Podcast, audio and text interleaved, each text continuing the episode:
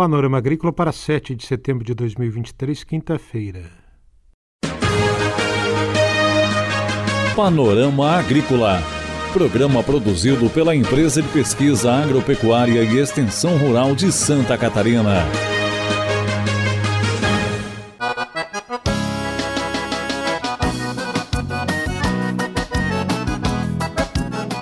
Olá, hoje é quinta-feira de lua minguante, 7 de setembro, e este é o Panorama Agrícola para você.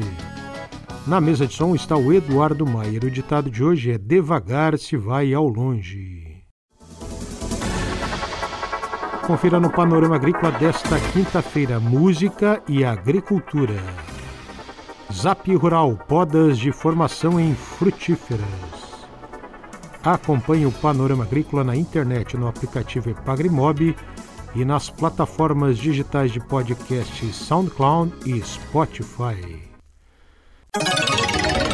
É hora das notícias.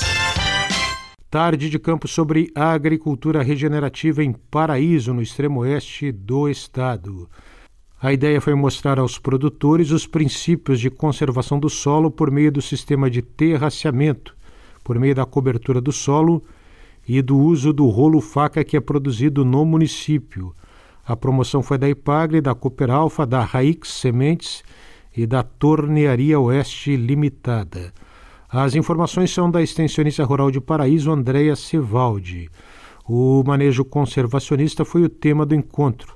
Os produtores puderam visualizar no local o terraço base larga construído para aumentar a absorção da água.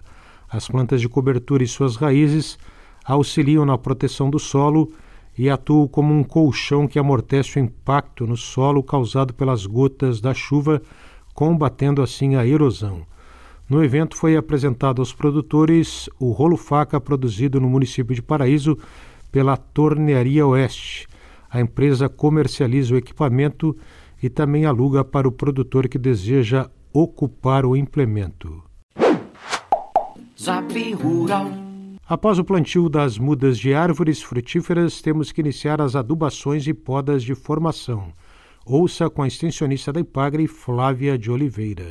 Após o plantio das mudas, o trabalho continua com adubação e poda de formação. O ideal é seguir as recomendações de um profissional capacitado com base numa análise de solo para fazer as adubações. Para um solo que já foi corrigido, uma sugestão de adubação de cobertura é aplicarmos cama de aviário curtida, espalhada em superfície abaixo da copa da planta e afastada 30 centímetros do caule nas quantidades de 300 gramas por metro quadrado no primeiro ano, 500 gramas no segundo, 800 gramas no terceiro e 1,1 kg por metro quadrado no quarto ano. O ideal é dividir essa adubação em três parcelas nos meses de agosto, novembro e fevereiro. Além da cama de aviário, podemos aplicar no primeiro ano 100 gramas de gesso agrícola por metro quadrado nessa mesma região. Essa adubação vai fornecer os nutrientes necessários para o crescimento da muda. Já a poda de formação deve começar logo após o plantio. Primeiro, cortamos o ramo central numa altura em torno de 50 centímetros do solo. Depois, escolhemos de 3 a 5 ramos laterais que estejam voltados para as direções opostas,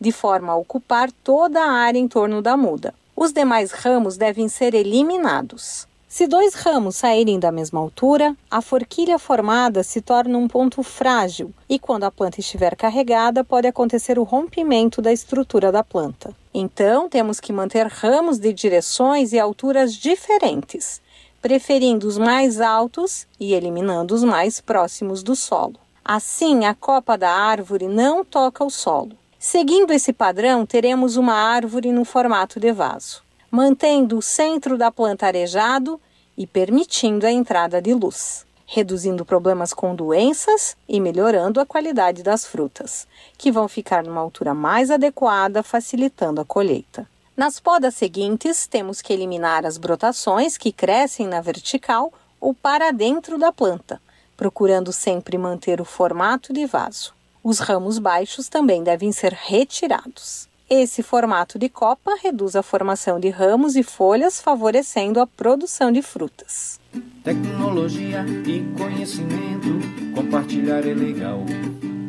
tem informação em tempo real. Zap, zap, zap rural. Tem informação em tempo real. Zap, zap, zap rural.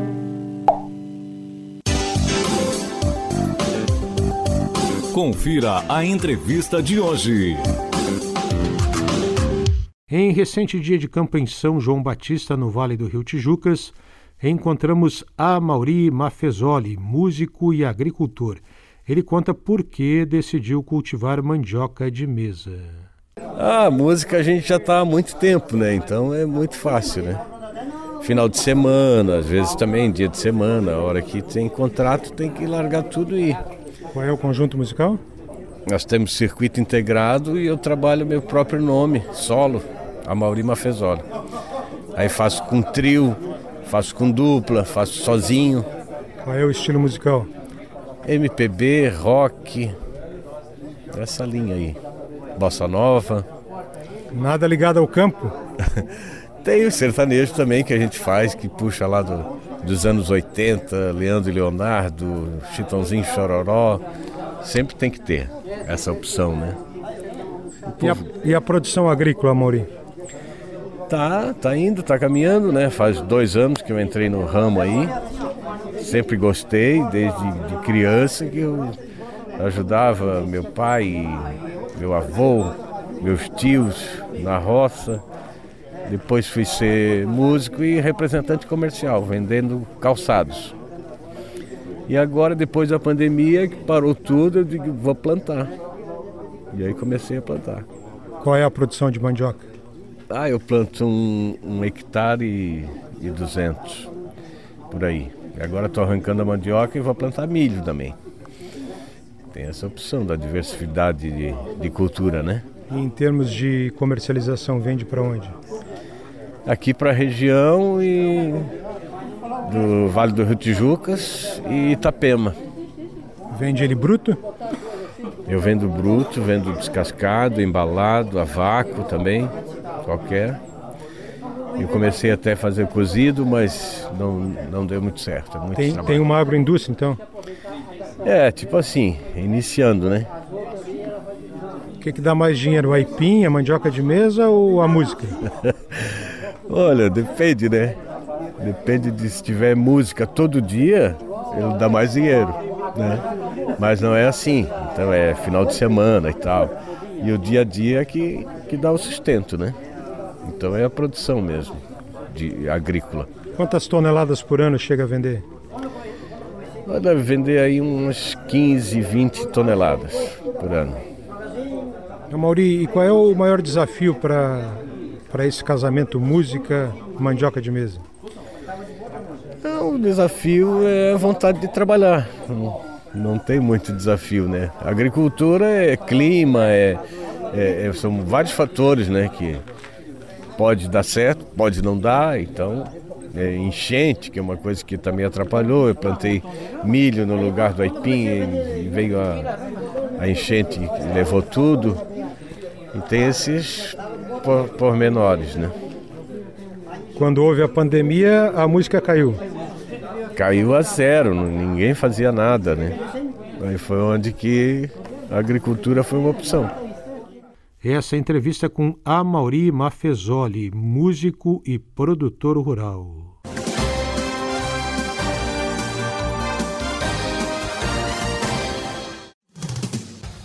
Atenção produtor! A influenza aviária é uma doença de grande impacto para o setor avícola. Precisamos da sua ajuda para reforçar as medidas de biosseguridade. Evite ao máximo o acesso de qualquer pessoa aos aviários em caso de funcionários que retornam do exterior, realize a quarentena de 72 horas para aqueles que não tiveram contatos com animais vivos. Se você ou seus funcionários tiveram contato com animais vivos 15 dias antes da chegada do Brasil, faça uma quarentena de 7 dias antes de retornarem aos trabalhos nos aviários. Utilize roupas exclusivas para ingressar no aviário e desinfete os veículos antes da entrada e na saída dos estabelecimentos. E lembre, só devem entrar as pessoas e os veículos estritamente necessários. Em caso de suspeita, avise imediatamente o escritório da SIDASC do seu município ou ligue 0800 643 9300.